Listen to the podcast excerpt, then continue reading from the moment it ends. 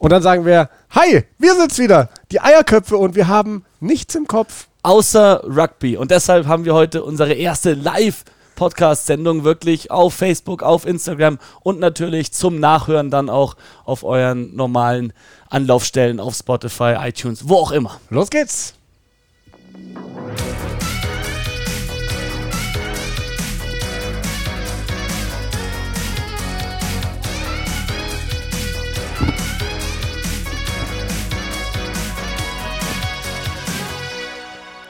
Ja, Simon, kommen schon Fotos rein von Leuten, die uns zuschauen. Aber Wunderbar. Ähm, das Schöne ist, wie immer, wir haben uns überhaupt nicht abgesprochen, was wir besprechen wollen, in welcher Reihenfolge wir es besprechen wollen. Wir lassen uns jetzt einfach treiben. Was Du hast bestimmt wieder was Witziges für den Anfang vorbereitet. ja, weil wir, auf Facebook läuft ja wirklich unser ganzer Ton auch mit. Da haben sie auch das Intro mitgehört. Auf Instagram Live bekommt man, glaube ich, den Ton nicht mit der Musik. Das heißt, man hat uns gerade nur Silent Dancing gesehen. Geil. Aber es ist immerhin der Beweis, wir tun es wirklich. Jedes Mal, wenn dieser geile Sound Jedes kommt, Mal. bewegen wir uns dazu. Ja, eigentlich sieht man uns die aber- Bewegung nicht so sehr an. Übrigens, Zum da, Glück. äh, wenn, wenn wir so schon anfangen, da habe ich doch gleich mal die erste Hörerfrage. Und zwar möchte Dr. Latsch, Henning Lange aus Ingolstadt wissen, ähm, warum wir lieber Gerstenschorlen trinken, als ins Konditionstraining zu kommen. Prost, Simon. Ähm, warum? Ja. Ich weiß nicht, weil wir beide ziemlich faul sind. Ja, auf jeden Fall. Und ähm, eben habe ich mir sowas Lustiges dazu überlegt und das habe ich schon wieder Ich, vergessen. ich habe ich hab, äh, ein nettes Thema dazu. Ben Tamaifuna, unser guter Freund, der nach der WM mit 160 Oh, ja. Kilo zu seinem Club Was hat er zurückgekehrt ist. zugenommen während der WM? 20 Kilo, ja, und die Von hat er jetzt- 140 auf 160. Die hat er jetzt wieder verloren. Das darf er dann wieder spielen für Racing. Jetzt ist er wieder auf 140. Aber das ist nicht schlecht. 160 Kilo. Weißt du, was für eine Maschine der ist? Ja, Ja. oder auch nicht. Vielleicht oder auch einfach nicht. nur eine Wurst. Ich glaube, der hat halt auch kein wirkliches Konditionstraining da gemacht. Jetzt in den letzten Wochen wahrscheinlich schon eher. Ansonsten wäre er nicht runtergekommen auf 140. Also sollten wir vielleicht auf Henning Lange hören und das nächste Mal lieber ins Konditionstraining gehen. Ähm, Simon, ich glaube, dass, dass das größte Thema, das heute auf der Hand liegt, die Six Nations sind erstmal vorbei. Morgen Wales, Schottland wird nicht stattfinden.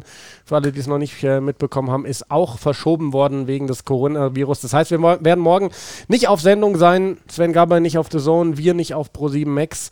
Aber ich glaube, Simon, in meinen Augen ist das eigentlich die einzig plausible Entscheidung, die man treffen konnte. Überall auf der Welt wird alles abgesagt.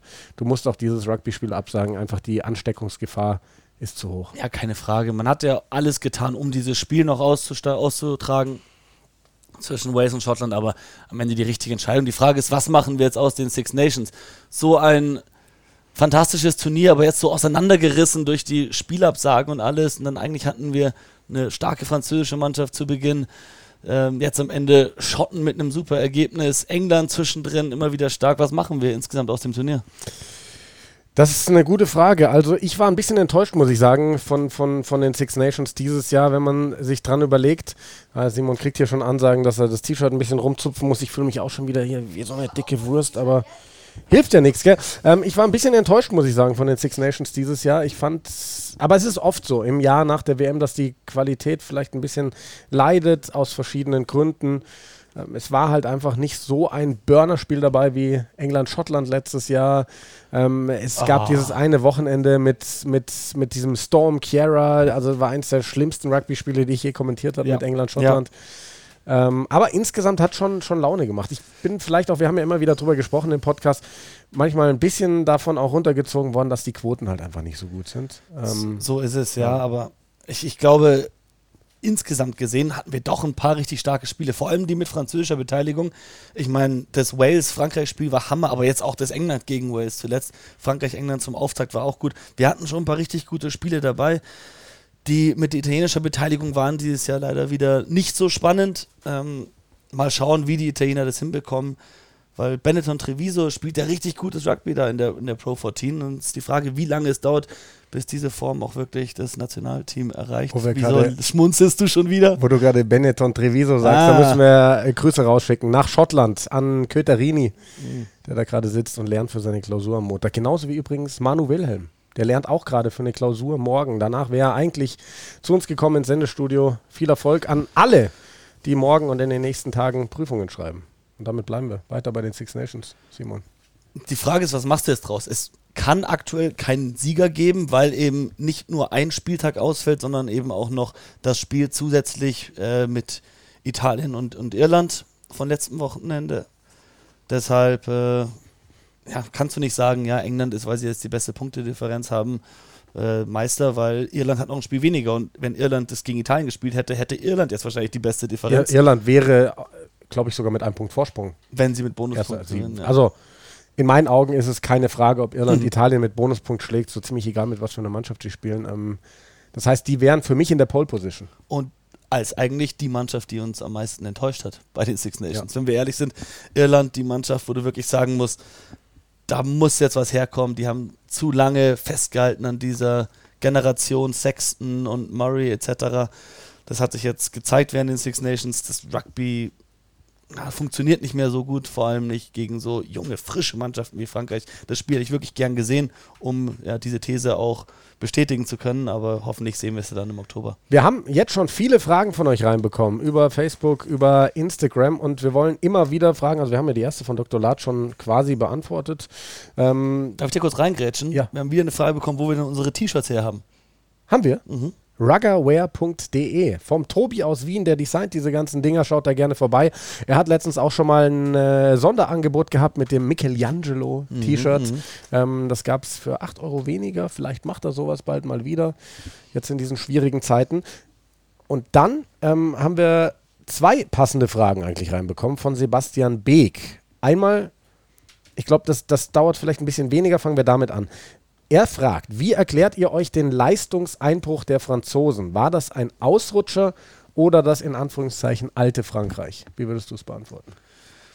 Es war das schlechteste Spiel von Frankreich, nicht nur wegen der roten Karte. Ich finde, in der Verteidigung hat man das gesehen, da waren sie viel passiver noch als in den Spielen davor. Ich denke, die frühe Verletzung von Romain Intermac, die war ein wichtiger Faktor in diesem Spiel, weil er wirklich vor allem im Angriff so eine wichtige Rolle spielt. Aber eben auch in der Verteidigung, wie wir gegen Wales gesehen haben, seine Interception hat Frankreich am Ende das Spiel gewonnen. Muss man wirklich sagen, das war der große Moment da war eine 3 gegen 1 Überzahl von Wales. Ansonsten gewinnt Wales das Spiel, macht da sieben Punkte und es geht in Führung.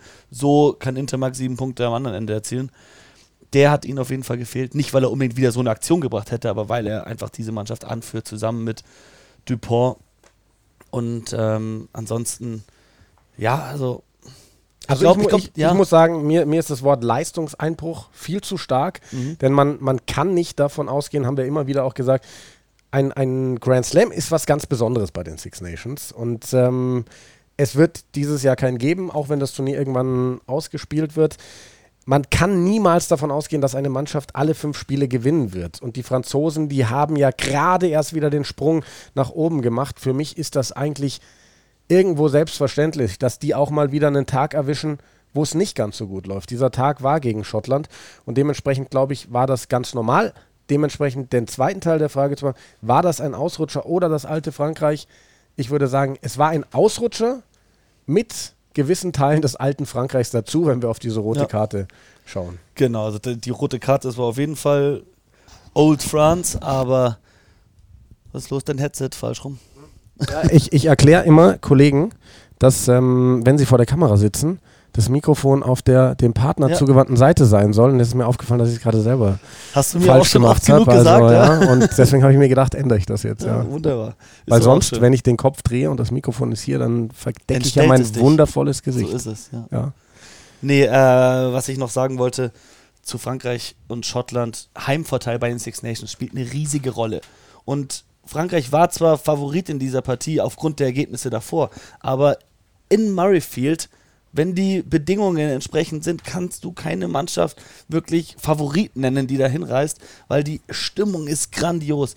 Die Schotten. Allein waren, schon die Hymne. Die Schotten waren nicht schlecht bei diesem Turnier. Schau dir mal wirklich die Ergebnisse von Schottland an. Zum Auftakt Minus unglücklich sieben. verloren bei Irland mit diesem Knockern über der Linie von Stuart Hawk, was ein sicherer Versuch ist. Ein Spiel, das sie vielleicht, wenn er den Versuch legt, gewinnen. Dann dieses Spiel gegen England, das wirklich auch minus furchtbar war.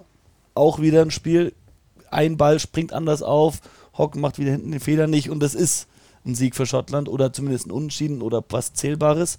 Dann gewinnen sie in Italien. Und übrigens, ich glaube, wenn sie theoretisch jetzt mal beide Spiele am Anfang gewinnen, Ja. dann spielen sie in Italien auch ganz anders als bei diesem 17-0. Ja, klar. Weil dann wissen sie, wir brauchen hier einen Bonuspunkt. Ja. Und äh, jetzt schlagen sie Frankreich. Also ich hätte wirklich gern das Spiel morgen gesehen, Wales gegen Schottland, weil ich glaube, dass zum ersten Mal wirklich Schotten, die sich das zutrauen, in Cardiff zu gewinnen. Und gleichzeitig war Lisa, die so verletzt sind, nach diesen auch wieder zwei knappen Niederlagen gegen England und gegen Frankreich, wirklich durstig sind, hungrig sind darauf, das der Welt zu zeigen, wie gut sie eigentlich immer noch sind. Wales für mich eine Mannschaft, bei dieser Mannschaft im Angriff top, in der Verteidigung eher hopp. Also da ist wirklich was schlechter, also hat sich was verschlechtert im Vergleich noch zu der Ära Ja. Warren Gatland. So, jetzt möchte ich zur nächsten Frage kommen. Ich glaube, die wird ein bisschen länger dauern. Wie Oh. würde eure Top 15 der Six Nations aussehen? Welcher Spieler hat auf seiner Position besonders geglänzt, hat Sebastian Beek gefragt. Oh, ich glaube, Simon, früher fragen können. ich glaube, auf der 1 sind wir uns relativ einig. Der Mann kommt aus Schottland Ja. und heißt Rory Sutherland. Ja. Und ich hätte so gern mehr Zeit, das zu überlegen, aber okay. Ja, aber das, das kriegen wir, glaube ich, ganz gut hin. Hakler-Position. Für mich kommen zwei Mann in Frage. Jamie George und Julia Marchand. Mal Alle anderen Ja. scheiden für mich eigentlich aus. Und ich finde, Cowan Dickey war fast besser als Jamie George bei England. Vor allem, wenn er reinkam, hat man gesehen, der hat nochmal einen richtigen Impact gehabt. Julien Marchand war einer Für- der Leistungsträger bei Frankreich. Großer Fan, seit ich ihn letzte Saison, glaube ich, im Champions Cup gesehen habe für Toulouse, als die Leinster Ja. geschlagen haben, habe ich mir gedacht, Halleluja, wo kommt der Typ her? Ähm, also ich wäre für Julia Marchand auf der Gut, 2. Schreiben wir mal mit. Dann äh, kommen wir auf die Position der 3. Boah, jetzt wird schwierig. Also gehen wir mal alle Nationen durch. Wir haben bei den Schotten Sander Ferguson. Wir haben bei den Walisern Dylan Lewis. Wir haben bei den Engländern Kyle Sinclair. Kyle Sinclair. Bei den äh, Iren Tyke Furlong. Ja. Bei Italien lassen wir außen vor. Entschuldigung. Und ähm, Aber wen hätten wir? Einen Lovotti oder. ich glaube, dass Lovotti die drei gespielt hat, ja. Und hatten dann, welche, welche Nation fehlt jetzt noch? Frankreich, der Awas. also. Für mich wäre es wahrscheinlich Awas gewesen bis zur roten Karte. ähm, wobei, vielleicht ist es für mich trotzdem noch. Die Aktion war dämlich, aber wenn wir rein auf die Leistungen blicken, hätte ich vielleicht Mohamed Awas dahingestellt. Ja, ich. ich Sinclair und, und Furlong haben für mich nicht so gut gespielt, wie sie es schon mal getan haben. Okay, ich, ich fand Furlong eigentlich ganz gut, aber ich würde auch sagen, Auers, trotz dieser roten Karte, war davor einer der scheinenden Sterne bei den Six Nations. Ja, dann machen wir Awas. Auers, Machen wir Awas. Zweite Reihe. Boah, jetzt wird schwierig. Ähm, so viele große Spieler. Alan Wynne Jones, Vor allem groß. James Ryan, Mauro Itoge, George Cruz. Murray Toge musst du für mich reinpacken, weil der, Itoge. Da will jemand mitreden. da will mal mitreden. Oh. Hauas mit der besten Durchschlagkraft oder so. Ja, er hatte Awas mit der besten ja. Durchschlagkraft. Ich weiß nicht, ob man das hört, auch dann im Podcast im, im Nachhinein, wenn wir hier was reingesagt bekommen. Ja, das Deswegen wir wiederholen wir es wiederholen es dann, ja, genau. Awas mit der besten Durchschlagskraft gefällt mir. Äh, Ja. Für mich ist die zweite Reihe aber eigentlich jetzt, wo ich kurz drüber nachgedacht habe, fast ähm, relativ easy. Für mich. Itoge und Ryan. Auch wenn die Iren nicht so zu überzeugen wussten, ich finde den Typen Wahnsinn, was der wieder gespielt hat, wie tief der reingeht, wie tief der tackelt. Okay. Darf ich dich jetzt, ähm, ja, nicht korrigieren, aber darf ich dich jetzt unsicherer machen? Ja. Bernard Leroux. Hm. Ich, nee, die Franzosen Also auf der für zweiten mich- Reihe. Bernard Leroux, ich habe vor dem Turnier auch gesagt, das ist nicht Weltklasse, aber wenn du dir anschaust, vor allem in der Verteidigung, was für eine Schlüsselrolle der gespielt hat, in jedem Spiel besondere Aufgaben bekommen hat, ähm, wann er vor allem gegen die Waliser, die gern hochtackeln, da habe ich ein Video gesehen von Squid Rugby, der ganz gerne so Analysen macht, die Waliser, die gern auf den Ball tackeln, um dann eben den Gegner hochzuhalten und ein Paket zu bekommen, so den Turnover zu erzwingen haben sie Leroux immer abgestellt, dass er mit, mit Anlauf reinkam und es zu Boden gebracht hat. Dann gegen England war er derjenige, der in der Verteidigung ganz schnell den Support gemacht hat. Er hat immer bestimmte Rollen erfüllt und ich glaube, er ist ein Schlüsselspieler in dem Verteidigungssystem von Sean Edwards und als solcher hätte er für mich auch einen Platz da verdient. Aber ich stimme dir auch zu, dass James Ryan in einer irischen Mannschaft, die nicht so überzeugen konnte, trotzdem noch einer der besten Spieler war. Murray Toge sowieso jedes Spiel Weltklasse. Ja, also Itoge sind wir uns, uns einig. Du kannst ja mal Ryan und äh, Leroux hinschreiben, weil wir müssen uns ja, wir müssen ja auch nicht einig sein, wir zwei Marc beiden. Olitscher ist auch für Leroux. Wie bitte? Marc Olitscher ist auch für Leroux. Marc Olitscher ist auch für Leroux. Der ist zweite Reihe Spezialist. Ähm, der muss es ja wissen. Der war sicher auch Dann- für Auers. dann muss ich mich euch fast beugen, aber nein, ich beuge mich euch, euch nicht. Ähm, Ähm, Nummer 6.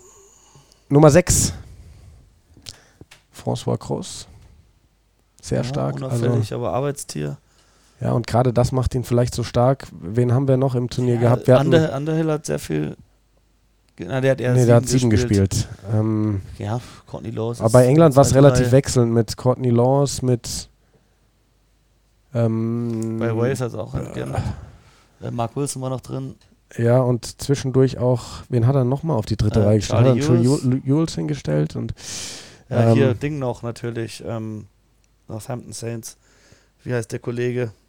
Lut Ludlam. Ludlam. Louis Louis Ludlam. Ja.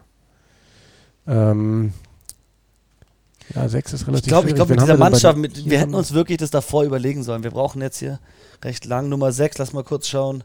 Jack den Schottland, Jamie. Ritchie. Jamie Ritchie. Jamie Ritchie, Also- gar keine Frage. Ritchie auf die sechs.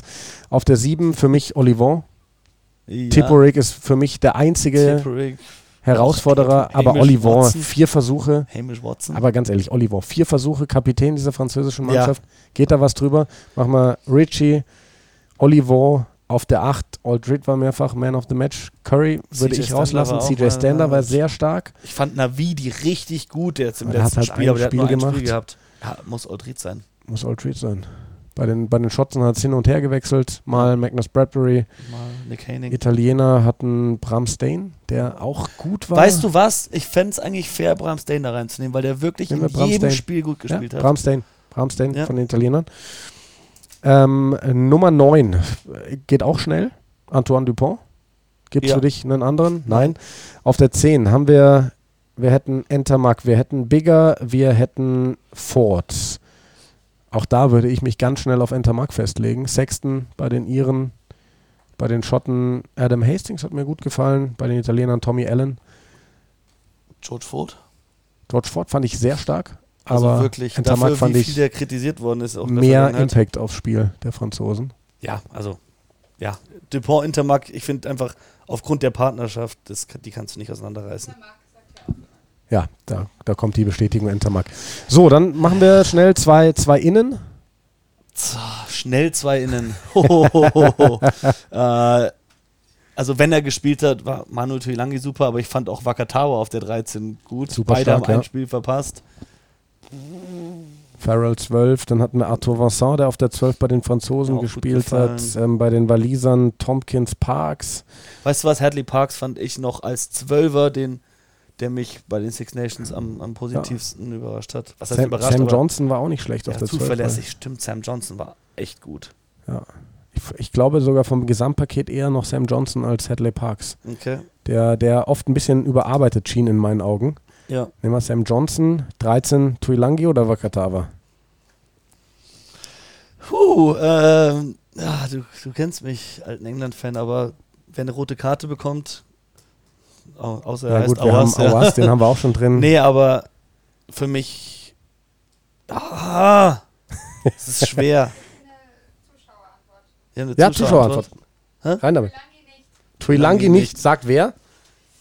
Äh, irgendein französischer Name. Hope and Land of the Hope and Ori. Tuilangi nicht. Ja, Dann Lassen wir Wa- doch mal Dann, dann nehmen wir dann nehmen wir Wakatawa. Weil wir lassen ja auch Also, ähm, das muss natürlich auch Zuschauermeinung mit also, reinfließen. Ich finde, ich hatte sogar kurz über Nick Tompkins nachgedacht, einfach weil zu viele Fehler. Ja, aber wenn du mal schaust, das Team der Six Nations, ich finde schon, der war einer der Spieler, über die am meisten geredet wurden bei den Six Nations.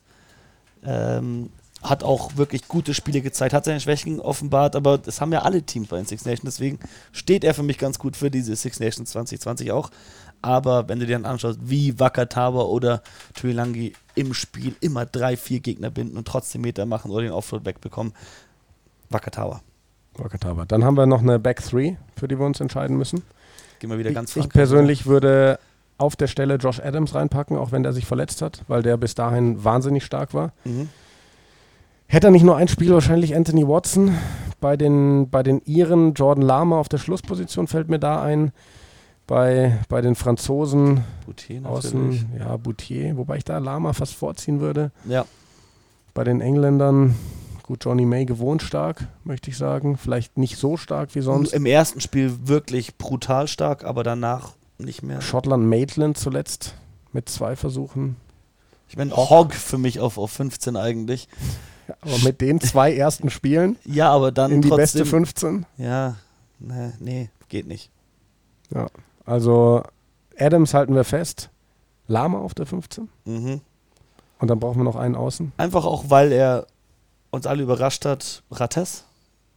Rates, ja. Ja. Der war verdammt stark. Dann haben wir unsere 15. So, damit wollen wir euch auch gar nicht langsam. Ich will sie wiederholen, einfach nur, ja, um ja, zu sagen, Ja, ja, mach das. Das waren wir. Ähm, wir spielen unser nächstes Spiel. Aber mit der Nummer 1, Rory Sutherland. Nummer 2, Julien Marchand. Nummer 3, Mohamed Awas. Auf der zweiten Reihe Murray Itoje und James Ryan. Dritte Reihe Jamie Ritchie, Charles Olivor und Bram Stain. Nummer 9 Antoine Dupont. Nummer 10 Romain Intermac. Auf Center Sam Johnson und Virimi Wakatawa.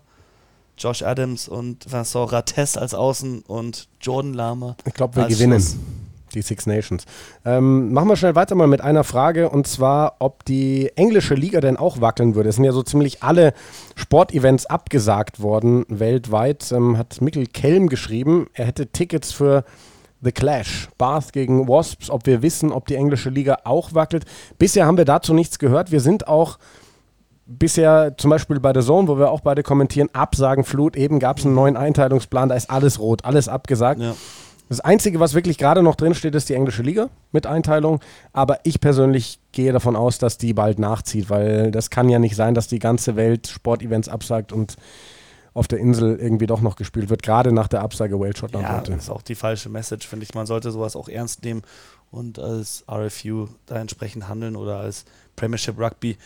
Was ist, ist, was machst du dann mit der Saison? Holst du die Spiele nach mit dem ganzen Saracens äh, Salary Cup Skandal? Normalerweise wäre jetzt doch der perfekte Zeitpunkt, so die Saison bricht ab am Ende, kannst nicht zu Ende spielen, dann die äh, hier Ding zu machen, ähm, jetzt fällt mir das Wort Cut? nicht ein. Oder ja, was meinst ja, ja, das ähm, Ringfencing Mhm. dass du oben eben die elf Mannschaften wirklich in der ersten Liga, in der englischen, englischen Liga hältst und keinen Auf- und Abstieg mehr machst. Ist eh im Gespräch schon länger in der englischen Liga und wäre eine gute Option. Allerdings musst du Saracens jetzt runterschicken aufgrund dieser Salary Cup Geschichte. Deshalb, boah, mal schauen, wie sie das regeln wollen. Wo wir bei Premiership sind, würde ich die nächste Hörerfrage bringen. Ich weiß gar nicht, wie der Mann in echt heißt. Ausbilder Schmidt ist sein Name immer in den sozialen Medien, Twitter und äh, seit heute, glaube ich, auch Instagram, unser Follower.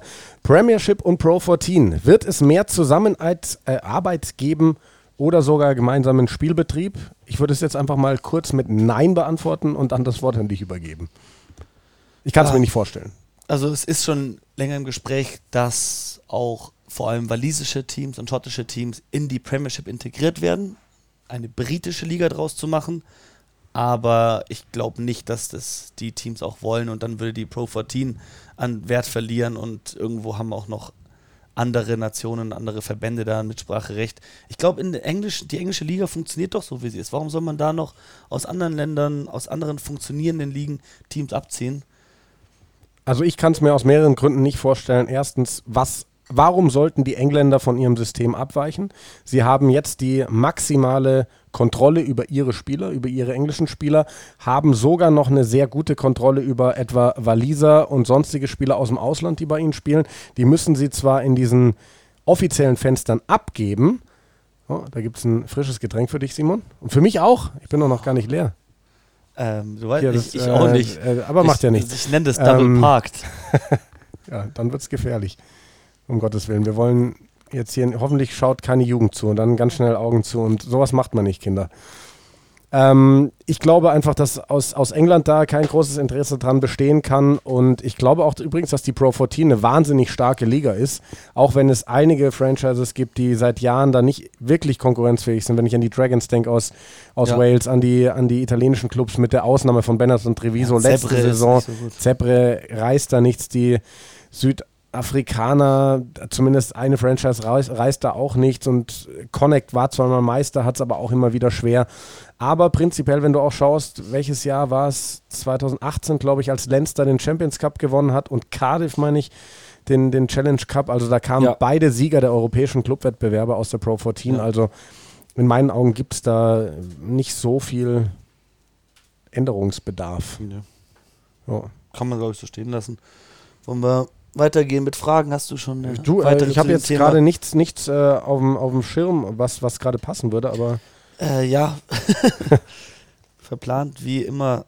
Was ich noch gerne, um nochmal zurückzukommen, wir haben es jetzt schon angerissen und ich finde, dann können wir wirklich auch über das Thema reden. Dazu kamen auch ziemlich viele Fragen rein oder Fragen nach unseren Meinungen. Vor allem Mohammed Awas schlägt Jamie Ritchie mit der Faust ins Gesicht, bekommt drei Wochen Sperre. Joe Mahler geht bei einem Handgemenge zu Alan Jones, gegnerischer Kapitän, geht zu ihm hin, kennt ihn gut, die haben schon zusammen gespielt im gleichen Team und alles und krault ihn am Sack. Und bekommt zehn Wochen Sperre dafür.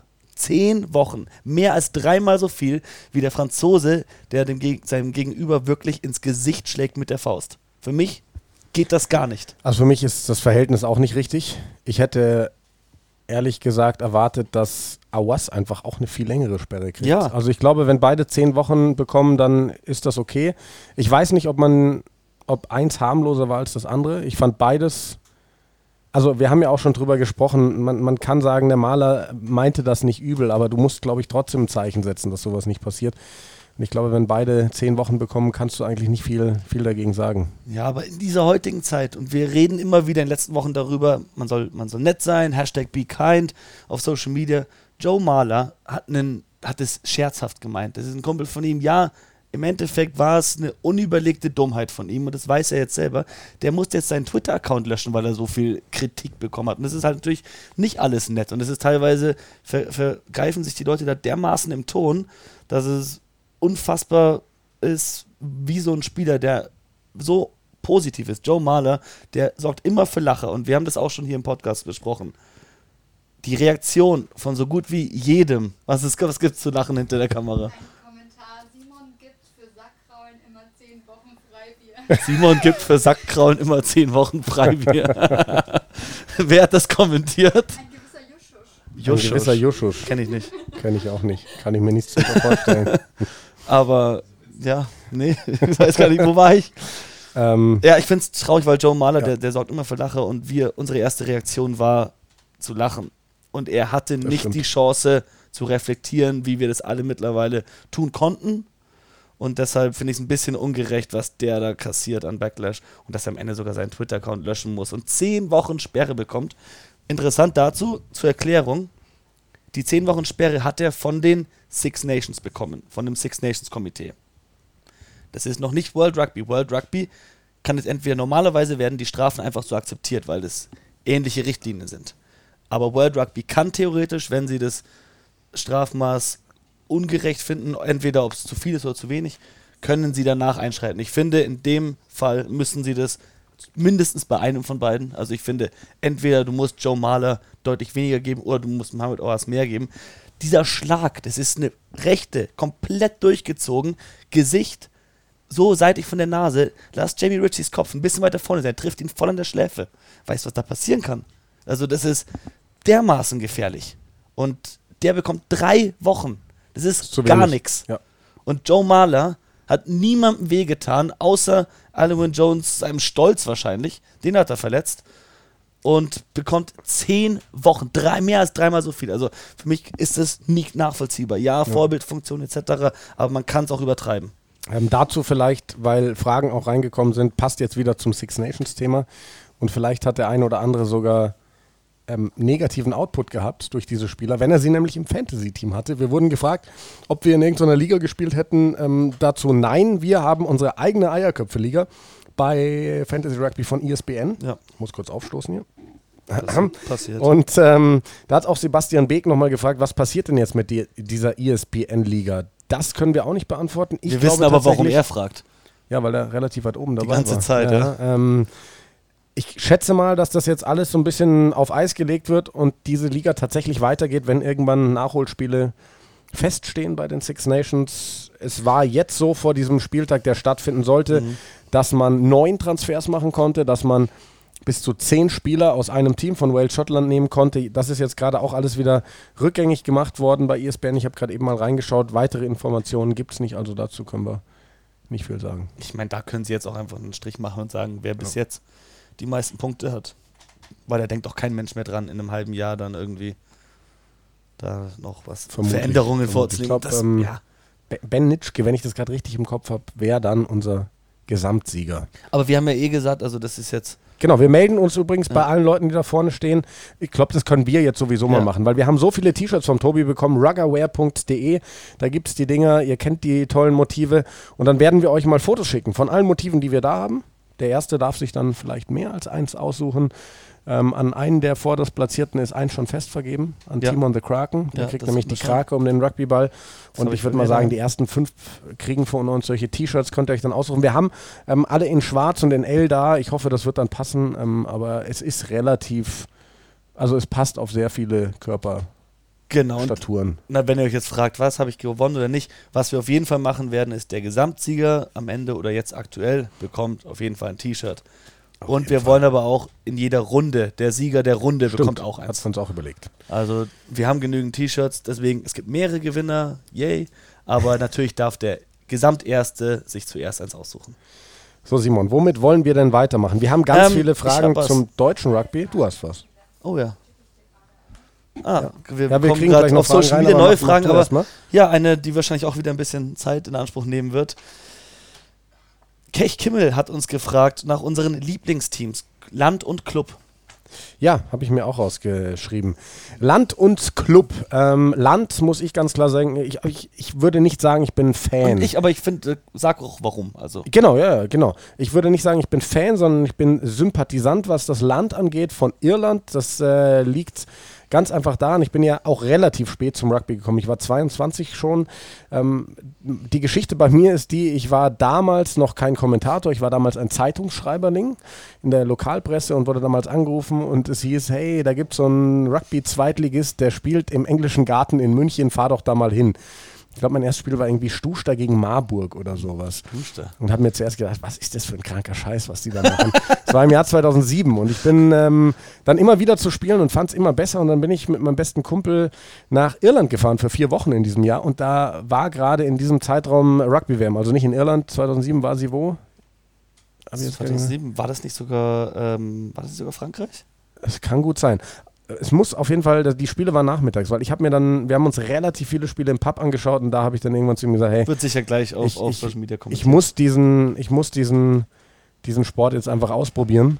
Und ähm, weil das alles in Irland passiert ist und ich dieses Land liebe, gehört mein Herz, wenn man so will, Irland. Aber insgesamt, das haben wir auch schon oft besprochen, bin ich ein Fan des Rugby-Sports und ähm, will einfach immer gute Spiele sehen. Und wenn Irland verliert und die schlechtere Mannschaft ist, dann ist es so, dann freue ich mich auch für die anderen. Sehr korrekt von dir. Ja, muss man auch mal ein bisschen auf die Tränendrüse äh, drücken. Und Club, muss ich ganz ehrlich sagen, sind es bei mir die Exeter Chiefs. Ja? Das kam bei Englisches mir. Team. Ich hatte lange keinen Club. Ich habe auch die Ligen lange nicht so verfolgt.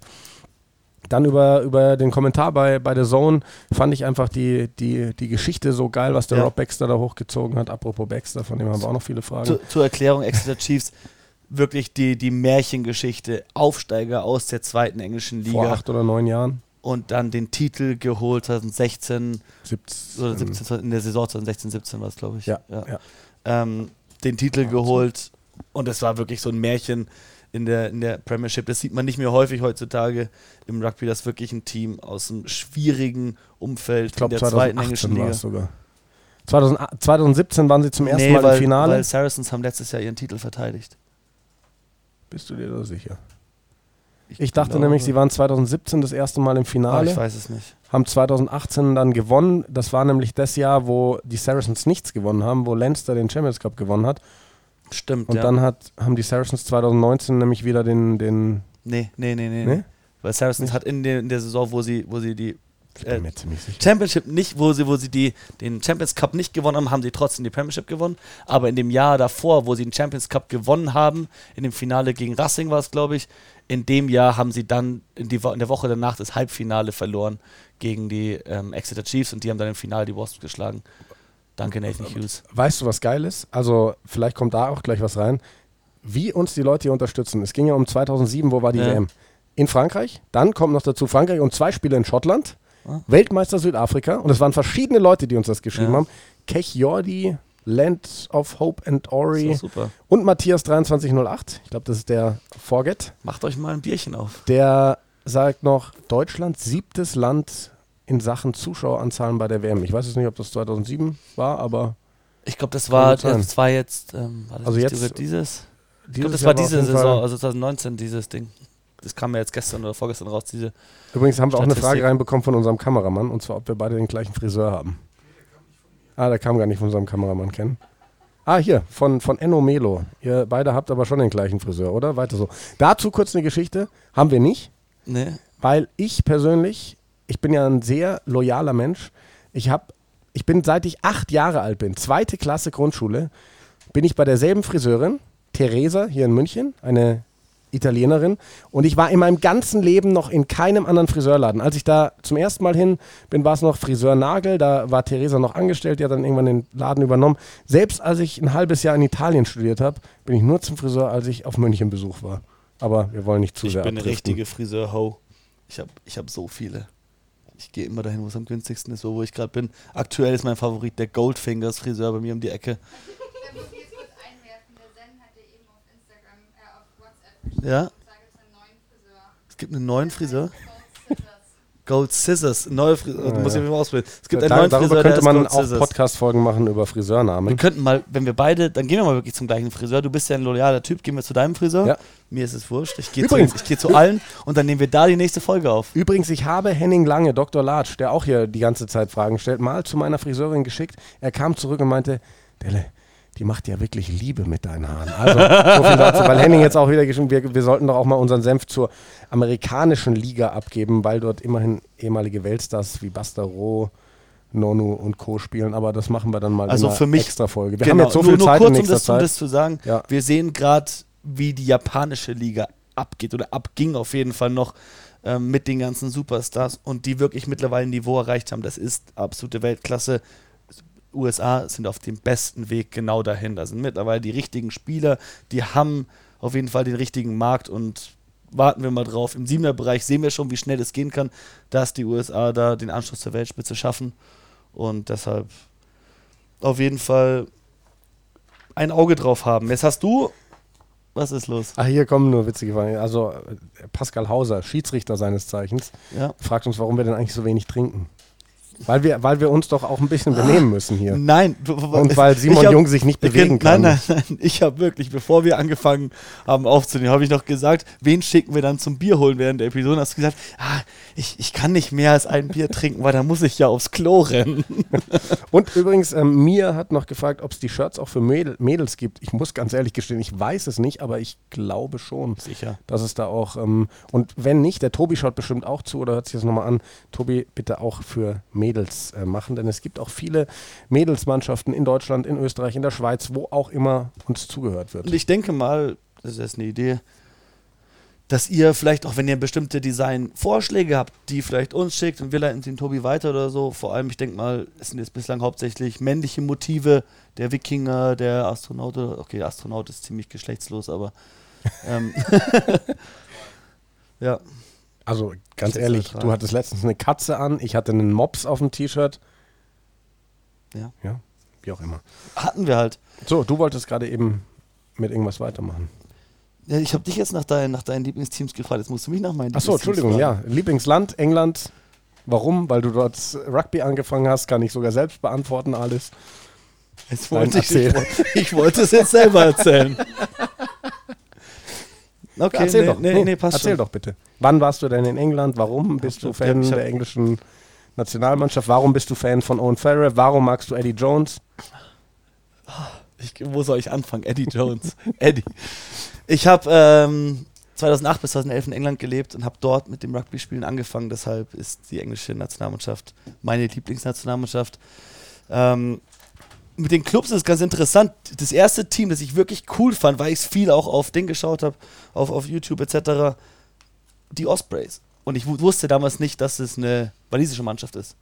Aber die, was die für Spieler hatten damals, mit Shane Williams, mit ähm, James Hook, mit äh, Gavin Hansen. Also, wunderbare Spieler, vor allem eine richtig geile Hintermannschaft.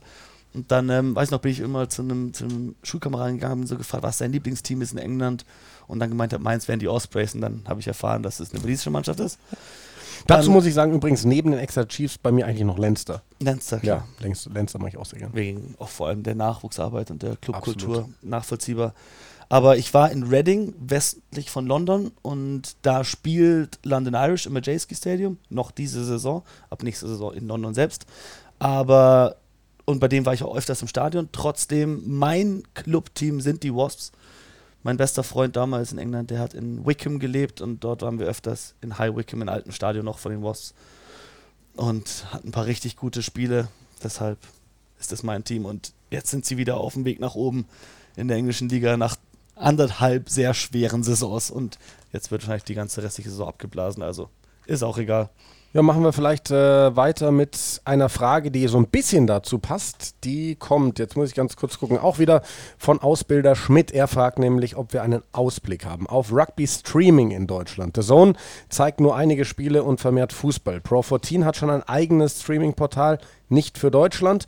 Und Rugby Pass deckt in Asien alles ab. Glaubt ihr, dass RAN.de weiter als Zugpferd agieren wird? Ist für euch ein Effekt spürbar bei den Zuschauerzahlen und Response in Social Media seit der WM und Six Nations auf RAN?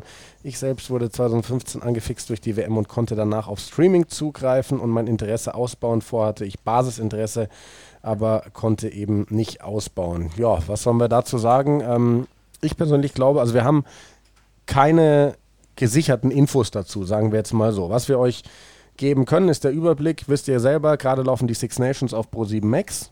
Wir haben es immer wieder gesagt, die Quoten nicht sonderlich berauschend. Pro7 Max ist ja Teil dieser RAN-Sports-Geschichte. RAN.de hat die Rechte für die World Seven Series.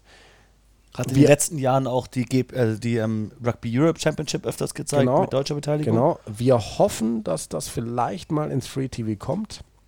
Ich glaube, dass 7er Rugby ganz gut funktionieren könnte, weil es einfach zu verstehen ist, weil es schnell ist, weil es geil ist und weil es vielleicht auch zu etwas exotischen Zeiten läuft als die Six Nations, Samstag und Sonntagnachmittag, wo wir alle wissen, gegen was wir da laufen in Deutschland.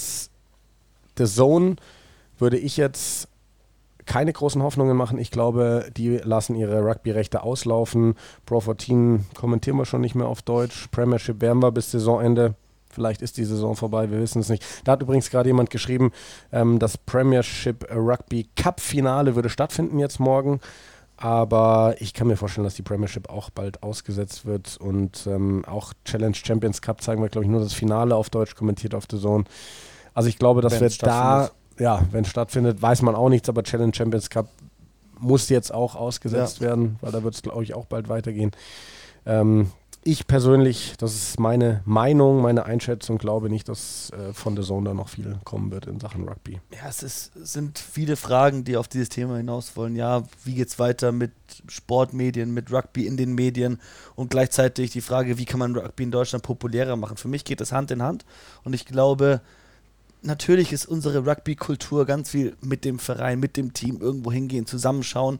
Aber wie machen wir es populärer? Nicht indem wir nur mit unseren Freunden, die alle bereits Rugby schauen, das Spiel schauen, sondern wir gehen zu anderen Freunden, die vielleicht noch keinen Rugby kennen und sagen zu denen, hey, komm mal zu mir und wir schauen Rugby und ich erkläre es dir dabei.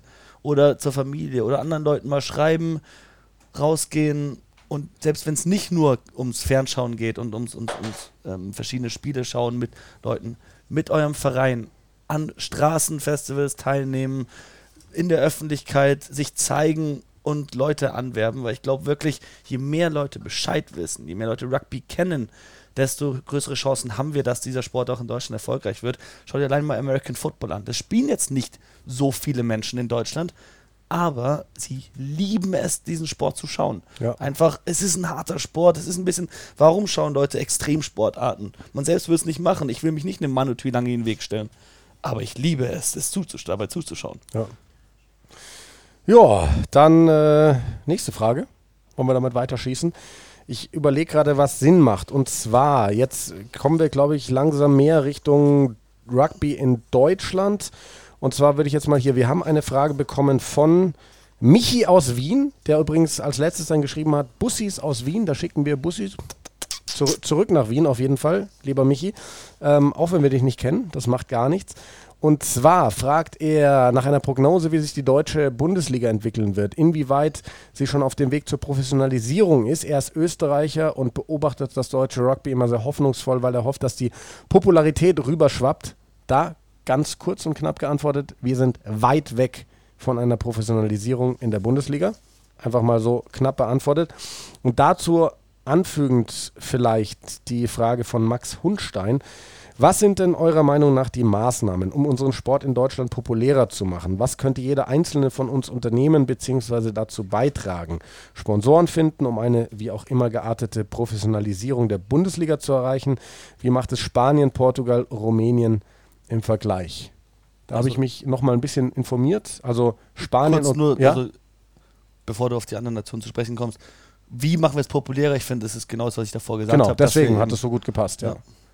Ähm, Spanien und Portugal stehen nicht besser da als wir, was die Liga angeht. In Rumänien gibt es hohe staatliche Förderungen. Ähm, das, das ist quasi der Unterschied. Deswegen haben die eine semi-professionelle Liga, glaube ich, da drüben, können ja. Spieler besser bezahlen und so weiter und so fort. Das gibt es bei uns nicht. Was können wir tun? Ähm, ich glaube, da muss jeder irgendwie in seinem Verein anfangen. Also ich glaube, das, was du gesagt hast, man muss den, den Sport nach, nach außen tragen. Man muss vielleicht seine eigenen Spieltage besser bewerben. Irgendwie schauen, dass man, das, wir beraten ja auch gerade bei, bei Stuster, was können wir tun? Es laufen immer wieder Leute zufällig vorbei. Wie kann man die vielleicht dazu bringen, länger zuzuschauen, als nur hinten im Eck zu stehen, kurz fünf Minuten? Ja. Wie bringt man die dazu? Ähm, insgesamt, glaube ich, muss man das irgendwie ein bisschen besser verkaufen, was bei uns allen passiert. Und ich glaube, was, was ich habe das eine Zeit lang für uns mal gemacht, was, was alle irgendwie versuchen müssen, besser in der lokalen Presse unterbringen. Weil oft gibt es ja. ja auch lokale Presse, sucht ja oft auch da. Die muss man einfach füttern, genau. eigene Öffentlichkeitsarbeit verbessern, mal einen Livestream aufstellen, Ticker machen, einfach informieren, Geschichten rundherum und sowas. Machen viele Vereine vorbildlich, ja. aber es es gibt halt irgendwie, also so Geht insgesamt gesehen noch. ist es, glaube ich, zu wenig. Ich, ich denke, wenn sich jeder von uns daran erinnert, warum habe ich mit dem Rugby-Spielen angefangen, da gibt es sehr viele verschiedene Gründe. Und aber versucht das anderen Leuten gegenüber rüberzubringen, dann machen wir perfekte Werbung für unseren Sport. Natürlich gibt es den einen oder anderen, der liebt die Trinkkultur daran. Aber deswegen sind wir auch nach jedem Spiel lange am Platz, wenn da ein Zuschauer kommt, der auch mal gern ein, zwei Bierchen trinkt, der bleibt dann auch lange mit uns am Bierwagen stehen. Genauso aber ein großes Aushängeschild für uns in der Stuhlstadt mittlerweile ist unsere Jugend. Wenn wir dann sagen, am Wochenende haben wir Ball, Balljungen am, am, am, am Seitenrand stehen, ähm, Kinder, die danach aufs Feld rennen, ein bisschen Touch spielen. Das ist wunderschön. Da laufen vielleicht Leute bei uns in der Stuhlstadt, sonniger Tag, im englischen Garten vorbei und sehen das. Und es ist ein familiäres Umfeld und da hat man doch Lust drauf. Und ich denke wirklich, im Jugendbereich ist es ganz wichtig anzufangen, weil da sind die einfach noch nicht so fußballverseucht, um es zu sagen. Ja. Da hast du noch die Chance, auch wirklich Rugby-Werte beizubringen. Weil einem Fußballspieler, der sein ganzes Leben lang schon Schwalben macht, bekommst du nicht mehr Respekt und Fairness eingeprügelt. Geht einfach nicht. Oder nur schwer zumindest. Und die nehmen dann halt auch ihre Eltern mit, die kennen das davon auch nicht, sehen dann mal so ein Spiel von der Jugend, finden das super, wie die miteinander umgehen, der respektvolle Umgang untereinander, denken dann, schauen sich mal ein Herrenspiel an, erstmal im Amateurbereich, in der zweiten Bundesliga, in der Regionalliga, in der ersten Bundesliga, egal wo. Und dann denken sie, boah, cool. Und das kommt am Wochenende auch noch im Fernsehen, super. Und auf einmal sind wir da, wo wir hinwollen. Ja. Dazu vielleicht passend auch noch, weil wir noch in der Liga sind. Chris Miller zum Beispiel hat gerade gefragt, ob wir eine Einschätzung geben können, wie es mit den deutschen Bundesligen weitergehen könnte. Vielleicht sogar, wenn die Saison jetzt beendet wird. Dazu übrigens haben wir noch eine andere Frage bekommen, muss ich ganz kurz gucken, äh, von Crown Teufel, so heißt es in sozialen Medien, welche Möglichkeiten wir sehen für die momentane Saison, Abbruch oder Fortführung. Und dann eben weiter, Chris Miller, was meint ihr, wie wird dann mit Meisterschaft, Aufstieg und Abstieg umgegangen? Ähm, ich persönlich denke, die Tendenz geht dahin, wie in allen Sportarten, dass diese Saison irgendwie abgebrochen werden muss, weil irgendwann, also ich glaube, dass dieses ganze Corona-Thema immer noch nicht auf dem Höhepunkt ist, dass uns das noch lange verfolgen wird, dass es unser Leben einschränken wird, dass wir damit sehr, sehr aufmerksam umgehen müssen. Ähm, von daher glaube ich, dass die Chance sehr hoch ist, dass die Saison abgebrochen wird, so wie es beim Eishockey der Fall ist. Das habe ich gerade eben noch gelesen. Die Bundesliga, Fußball-Bundesliga wollte ja am Wochenende ja. zweite und erste Liga durchziehen. Jetzt haben sie es doch umgeschmissen, spielen auch nicht mehr am Wochenende, ist erstmal ausgesetzt. Viele Sportarten haben schon abgebrochen. Ich denke, das äh, ist bei uns auch möglich. Und bei der Frage so, könnte es finanzielle Probleme für Bundesliga-Teams geben. Zuerst dachte ich mir so, ja, eigentlich nicht, weil bei uns ist sehr, sehr wenig Geld insgesamt im Spiel, aber man weiß es nicht. So, vielleicht gibt es Absprachen mit Sponsoren, wo dann vielleicht weniger Geld fließt. Ähm, vielleicht gibt es Vereine, die schon länger im Voraus geplant haben, die irgendwie schon bei, bei Busunternehmen Reisen geplant haben. Weiß ich nicht, ob das Geld dann wieder zurückgeht. Bei Teams, vor allem in der ersten Bundesliga, wenn die ausländische Spieler haben, die werden auch nur eine gewisse Zeit unter Vertrag stehen. Sollte das jetzt nach hinten verschoben werden, müssen vielleicht diese Verträge verlängert werden. Das kostet wieder Geld. Also schwer zu sagen. Ich glaube, dass die finanziellen Auswirkungen an den meisten Orten relativ gering sind, aber es kann den einen oder anderen Verein schon treffen. Mit Sicherheit. Schau dir mal nur ähm, uns an, die, die Stuster unsere Haupteinnahmequelle ist unser Bierverkauf nach dem Spiel oder unsere Kuba Lounge beim Schustakulum im Sommer das, das Festival in der Studentenstadt, wo wir eine ähm, ne, ne Bar schmeißen. Das wird wahrscheinlich, denke ich mal, auch ins Wasser fallen. Ja. Und das sind unsere zwei Haupteinnahmequellen. Äh, natürlich haben wir auch nicht die Ausgaben, die wir sonst hätten mit Auswärtsfahrten etc. Deswegen wird sich ungefähr die Waage halten. Aber äh, es ist nicht zu unterschätzen, was für Auswirkungen das wirklich haben kann, auch auf die deutschen Teams. Und wenn es nur eine Amateursportart ist und sehr klein hier in Deutschland, Auswirkungen sind spürbar. Auf jeden Fall, auf jeden Fall. So, damit glaube ich, genau, hier sehe ich gerade noch, Lars Hoppe hat gefragt, wie geht es dem DRV? Was hat sich getan? Was wird aktuell getan? Sparen wir jetzt komplett aus aus dieser Sendung, denn Weil? Montag haben wir einen großen, ausführlichen Podcast, dann nicht live, sondern nur als Audioaufnahme. Wir sprechen. Es ist alles wirklich schon bestätigt. Mit Nils Zurawski, das ist der Präsident des Hamburger Rugbyverbandes, der diesen, er hat es selber nicht so genannt, es wurde so genannt, diesen Hamburger Brandbrief geschrieben hat. Also der da aufgerüttelt hat im DRV. Wir sprechen mit DRV-Präsident Harry Hees und mit DRV-Vorstand Finanzen Jens Poff. Das alles am Montag, da müsst ihr euch noch ein bisschen gedulden. Stattdessen. Eine Frage ja. zum, zum ähm, DV-Thema können wir aber, glaube ich, jetzt beantworten. Ich, es, es, kommen noch ein paar Nationalmannschaftsthemen, okay. ja, aber genau, was ja. hattest du noch, ja? Ähm, Dennis Hartmann hat gefragt, genau. äh, hat die DRV 15 er Nationalmannschaft oder hat die DRV 15 langfristig eine Chance, ohne eine U20 zu haben? Portugal hat davon anscheinend profitiert. Und du hast äh, dich extra Bei schlau gemacht? Teamkollegen, dem Bei Eddie. Edu? Danke. Eddie? Edu eigentlich, aber ich nenne ihn liebevoll Eddie.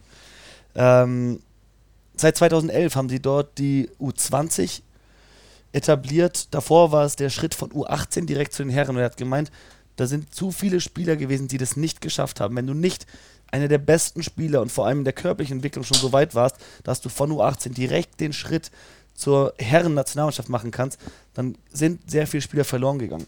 Die haben das aufgebaut mit der, dieser U20, mit dieser Zwischenstufe und dort wirklich Spieler ausgebildet. Im U20 ähm, Weltwettbewerb sind die ungefähr auch im Ranking so zwischen Platz 13 und 20. Und das ist sehr gut im internationalen Vergleich. Und deshalb gibt es natürlich auch finanzielle Unterstützung von World Rugby.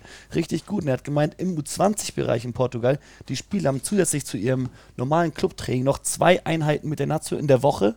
Das ist ungefähr ein Kader von 40 Leuten circa. Also, und das nur für den U20-Bereich. Und das mit regelmäßiger regelmäßigen Training zusammen. Und ja, das trägt offensichtlich Früchte, weil wie Portugal gerade spielt, haben wir auch Rumänien geschlagen ähm, in der, im, im Rugby Europe Championship diese Saison. Also richtig gut. Also ich habe ähm, gerade zu dieser Frage ganz kurz eben noch Manu Wilhelm geschrieben, der wie gesagt gerade auf eine Prüfung lernt. Und er sagt ähm, darauf ganz klar, das Wichtigste überhaupt ist, dass in Deutschland eine U20 ähm, eingerichtet wird, aufrechterhalten wird, wie auch immer. Denn er sagt, ohne ist eigentlich fast gar keine ja. Perspektive da. Also das braucht es in Deutschland auch. Und übrigens, Dennis Hartmann hat auch noch gefragt, wie realistisch es denn wäre, dass ein Corona-Benefizspiel zwischen Deutschland und einer Home Nation, einer Tier 1 Nation, also mit Home Nation wären dann England, Schottland, Wales oder Irland gefragt, ähm, ob es da ein Benefitspiel geben könnte gegen Deutschland, um den DRV zu unterstützen. Denn beim Fußball gäbe es das ja auch, dass der FC Bayern gegen Hintertupfing spielt und 12 zu 0 gewinnt. Ich persönlich glaube aber, dass das nicht sonderlich realistisch ist. Und ich weiß auch nicht, wie es wirklich angenommen ja, würde. Nicht, nicht bei, nicht bei, also angenommen würde, es wäre halt eine Abschlachtung, sind wir ehrlich. Also die Tier 1 sind viel zu gut das sowieso. Für, für Deutschland aktuell. Ich denke aber, es passt einfach nicht in den Kalender. Vor allem im professionellen Rugby sprechen immer über Player Welfare. Die Spieler dürfen nicht zu viel spielen, weil es ist eben nicht nur das Spiel, sondern das Training, das davor ist. Es ist körperlich unfassbar anstrengend. Und eigentlich ist es genau durchgetaktet über die Saison hinweg, wann welcher Spieler wo spielt und wann Pause hat. Und dann noch zusätzlich, man müsste es ja dann in irgendeinem internationalen Fenster machen, während den Autumn Internationals, nach den Six Nations, im Sommer. Also ich finde es schwer, dann einen Termin zu finden. ne? Und dann ähm, auch aus sportlicher Sicht ist es, glaube ich, ein bisschen hochgegriffen, gleich zu sagen, Tier 1 Nation. Ich fände es viel cooler, wenn, also ich fand dieses Spiel Deutschland gegen Samoa zum Beispiel in der WM-Quali super. Das ist eher ein Niveau, Ja. wo du sagst, ja, da können wir uns doch mal rantasten. Du schaust dir an, Uruguay hat Deutschland noch vor ein paar Jahren geschlagen. Uruguay hat jetzt bei der WM Fiji geschlagen. Ja, der Ball ist dazwischen weg und damit. runter. So. Ja, ähm, Fiji jetzt bei der WM geschlagen. Jetzt legst du den nächsten Ball zwischen uns. Der andere ist doch Ah. runtergefallen gerade. Ah, ich brauche auch irgendwas zum Auflehnen. Ah, du fauler Sack. Okay, gut. Ja. Habe ich dich jetzt unterbrochen oder warst du fertig ich war mit deiner fertig, Antwort? ja. Du, da merkt man mal wieder, dass du mir einfach nicht zuhörst. Ich glaube, wir kommen. Ja, manchmal höre ich dir nicht zu. Das, aber, aber, aber das, das Schöne ist, unsere Zuhörer hören uns zu. Deswegen sind es ja auch die Zuhörer. Schauen uns Zum Beispiel sogar hat zu. Gregor Grande gerade geschrieben auf eure Frage, ob ihr eure Podcast-Episoden so lang lassen sollt. Ja, bitte, Podcast lebt vom Reden und lange reden und deswegen weitermachen. Deswegen machen wir auch noch weiter. Ganz kurze Info dazu: Das Instagram Live-Video wird nur noch eineinhalb Minuten online sein, aber ich gehe dann nochmal. Okay, Insta Live nur noch anderthalb Minuten online, aber wir gehen dann direkt nochmal live. Müssen wir dann neu starten, gar kein Problem. Weil wir es können. So, und jetzt hier mal zwei Sachen. Juschusch, den hatten wir ja gerade eben schon. Er schreibt alt, übergewichtig, männlich, kurzatmig. Wie schützt sich Jan Lüdecke? Und ein Herr mit CJB, den würde ich jetzt einfach mal Christopher James Baxter nennen, so vom Gefühl her, fragt, is it true that Andy Good cured Corona? Hört auf, Corona-Witze zu machen, ist meine einzige Antwort dazu. Was ich dazu sagen kann, ist, Andy Good, sein Lieblingsbier ist wirklich Corona und das Ist ist auch so? schon länger. Andy Also, Good, absolute Legende. wenn man das jetzt ähm, umdrehen würde, did Corona cure Andy Good? Dann wahrscheinlich Dann müsste man ja. sagen, ja. Das auf jeden Fall, das auf jeden Fall. Ähm, wir haben von diesem Christopher James Baxter noch viele Fragen. Jetzt geht es halt dann arg in Richtung Klamauk, aber auch das müssen wir durch. Und wir werden nicht jede Frage vorlesen, aber ähm, ja, wir hatten Dr. Latsch schon ein paar Mal. Wie, wie viel hat der gefragt? Ich schaue gerade auf deinen 1, Zettel. 2, 3, 4, 5, 6, 7, 8, 9, 10 Fragen hat er uns reingeschickt. Ähm, und zwar hat er gefragt, ob es stimmt, dass meine Waden 27 mal größer sind als die Waden von Dr. Latsch. 27 mal 0 ist 0, von daher kann man das so nicht rechnen. Dr. Latsch hat keine Waden, also ich glaube nicht. Falsch. Dann, ich glaube, das ist eine Frage an dich. Wie fühlt es sich denn an, von Eric Marx, deutscher Nationalspieler, der in Frankreich spielt, überlaufen zu werden, überrannt zu werden? Kann mal passieren. Ich sag mal, die Situation war, es war Stuster gegen Aachen. Am Ende haben wir übrigens das Spiel gewonnen, will ich nur mal erwähnen, weil Christopher James Baxter einen Knock-on fünf Meter vor unserer Linie gemacht hat. In der ersten Hälfte haben wir eine Gasse, zehn Meter vor unserer Linie, wird überworfen und ganz hinten steht Erik Marx, fängt den Ball. Ich habe zehn gespielt, stehe auf meiner äh, eigenen Tryline und sehe diesen Typ auf mich zulaufen. Bin nur tief gegangen, habe versucht, mich nicht zu verletzen. Er ist über mich drüber gelaufen, hat den Versuch gelegt, kann passieren, ganz ehrlich. Der Fehler war davor passiert. Was mich richtig genervt hat, ist, dass eben dieser CJB, Christopher James Baxter, danach zu mir kommt und während ich noch am Boden liege, mich gerade aufraffe, mir ins Ohr flüstert, Great Tackle, Mate. So sind sie schon bei die Engländer, gell? Das war, das war mies, ja. So ein- so ein ich kleiner war Owen Farrell. wirklich so nicht sauer. so wirklich sympathisch. ein kleiner Owen Ja, Farrell. hier kommt noch mal was. Ähm, Jan Echtermann, moin. Habt ihr Informationen bezüglich der, ja, Echtermann, äh, der morgigen Spiele beim Super Rugby? Habe gelesen, Jaguares ohne Zuschauer. Da muss ich ganz ehrlich sagen, habe ich jetzt noch gar nicht so viel mitgekriegt. Habe ich auch mitbekommen, Jaguares ohne Zuschauer. Ich denke, wird auch in der nächsten Woche wahrscheinlich äh, mehr kommen. Ich denke, dass wir da auch über Absagen nachdenken müssen. Was schade ist, weil die Super Rugby diese Saison, also die Super Rugby Saison heuer ist wirklich interessant. Die Blues endlich mal stark. Wir waren vorhin bei unseren Clubteams in der Südhemisphäre, sind es bei mir auf jeden Fall die Auckland Blues, die in den letzten Jahren immer so schlecht waren, obwohl sie so einen guten Kader haben. So viele All Black Spieler, aber die haben es jedes Mal im Spiel vermasselt und haben jetzt zum ersten Mal wirklich einen richtig geilen Kader. Joe Marchant, der Engländer, ist da auch, spielt fast jedes Spiel entweder auf 13 oder auf Außen im Wechsel mit ähm, Rico Ioani. Die äh, Chiefs jetzt mit Warren Gatlin als Chef, auch wenn er noch nicht ganz so aktiv eingreift vielleicht. Ich habe gehört, erst nach wirklich der Lions-Tour nächstes Jahr wird er dann 100% sie auch äh, betreuen. die spielen eine klasse Saison. Crusaders sind immer stark, aber die Südafrikaner auch wieder erstarkt. Stormers und vor allem die ähm, Sharks in guter Verfassung. Australien muss kommen, aber wenn du mal anschaust, im U20-Wettbewerben sind die Australier ganz gut dabei und ich denke, dass auch da in den nächsten Jahren wirklich was nachkommen kann. Also ja, auch Ausbilder Schmidt schreibt, habe vorhin gelesen, Neuseeland und Australien finden statt. Morgen anschließend dazu.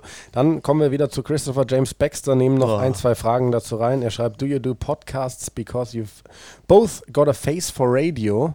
Wie peinlich klingt das im Englischen? A face for radio. Ist viel schöner im Deutschen. Radiogesicht. Wir Wir machen es nicht, weil wir. Radiogesichter haben, sondern weil wir Zeitungsgesichter haben. Wir haben maximal, Jetzt kommt's.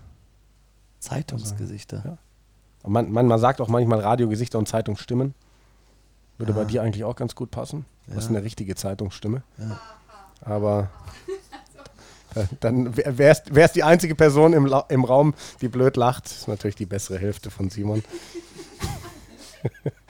Und ähm, dann, den finde ich eigentlich ganz gut. Ähm, also vielleicht noch ein Ding, what's harder, walking up Dallas Stairs, also meine Treppen hochzulaufen oder eine Fitness-Session von Retzmann. Definitiv meine Treppen, würde ich sagen. Vierter Stock ohne Aufzug. Und den finde ich wirklich gut, vielleicht als Abschluss, Simon. Wenn wir für die Saracens spielen würden, was wäre denn unser Firmenname? Oh. Also vielleicht zum Hintergrund. solche Sachen, da würde ich wirklich gern länger drüber nachdenken, Mann. Ja, Zwangsabstieg bei den Saracens haben den, den ähm, äh, Salary Cap ja verletzt, beziehungsweise nicht eingehalten, weil da, da haben sie so ein paar besondere Wege versucht. Der Besitzer ne, hat mit einigen Spielern dann gemeinsam Ray, ja. Firmen gegründet, wodurch sie dann wieder Geld verdienen. Das ist auch alles nicht, nicht erlaubt. Und da gibt es dann, wie heißen die Firmen? Irgendwas mit Fast Limited, äh, Ja. Wiggy 9 Limited, Wundprop Limited, Also, also, die. Polars, Farrell, Wigglesworth und so Itoge weiter. hatte mit seiner Bilderrechte-Firma so einen Deal, der hat darüber sein ganzes Geld kassiert, ähm, war einer der schlecht bezahltesten Spieler im Kader, offiziell, aber hat halt über die Bilderrechte alles. Schlechtes bezahlt Reingepumpt übrigens auf bekommen. Deutsch. Ja. Danke, ja. Du hast ja auch Germanistik studiert. Ja. Also wie würde deine Firma jetzt heißen? Ähm, Simona Lisa? G-Funky. G-Funky. G-Funky Limited. Ja. Zur Erklärung dazu, wir waren 2012 auf Tour in Berlin. Damals hast du die Tour geführt und wir hatten ein Motto, nämlich be berühmte Personen. Jeder hat einen Ja. berühmten Namen bekommen und man kannte mich nicht, du kanntest mich nicht, ich war ganz neu da. Ja. Und deswegen hast du einfach meinen Namen genommen, Simon, Simon, M. Garfunkel, lustig. Lang ist's her. Ja, habe ich ein, ein, ein Kuscheltier von, von euch bekommen. Das war mein Garfunkel, auf den muss ich aufpassen. Das war gleichzeitig das Tourmaskottchen. Und jedes Mal, wenn es mir geklaut wurde, musste ich Schnaps trinken. Zusammen mit der Tour Ultra Virgin Christopher James Baxter. Oh, Und äh, so den habe ich dann. G-Funky getauft und dann eine Zeit lang war das auch mein Name. Hat sich aber nicht durchgesetzt, der Spitzname. Genauso wenig wie Babyface. Dafür habe ich mein Gesicht zu sehr ruiniert. Und Ja. mittlerweile habe ich auch ein bisschen Bartwuchs. Ja. Was ist eigentlich jetzt dein Spitzname? Ich habe keinen. Das muss geändert werden, geht raus an alle Stuster-Leute und damit machen wir unseren Live-Podcast zu, oder? Klingt gut, ja. Bleibt auf jeden Fall gesund und äh, hört fleißig weiter die Eierköpfe. Achtet wirklich darauf, dass ihr gesund bleibt und ähm, nehmt das ganze Thema Coronavirus ernst. Wir haben es besprochen. Falls ihr es noch nicht gehört habt, in unserer letzten Episode mit Colin Channer, das war wirklich sehr interessant, kam auch viel gutes Feedback rein. Jetzt läuft die Sophie hier einfach noch durchs Bild zum Abschluss. Was ist denn Die da 10 los? Sekunden hättest noch warten Die können. 10 Sekunden. Also wirklich. Naja, was soll's. Am Montag gibt es unsere nächste Folge dann mit Jens Poff, Finanzvorstand beim DRV, mit Nils Zurawski, Hamburger Rugbyverbandspräsident und DRV-Präsident Harry Hees. Das Ganze wieder von dieser Couch, dann ohne Bild, aber mit Ton. Und damit jetzt einen schönen Abend. Ciao, ciao. Ich bin schon leer. Du bist leer.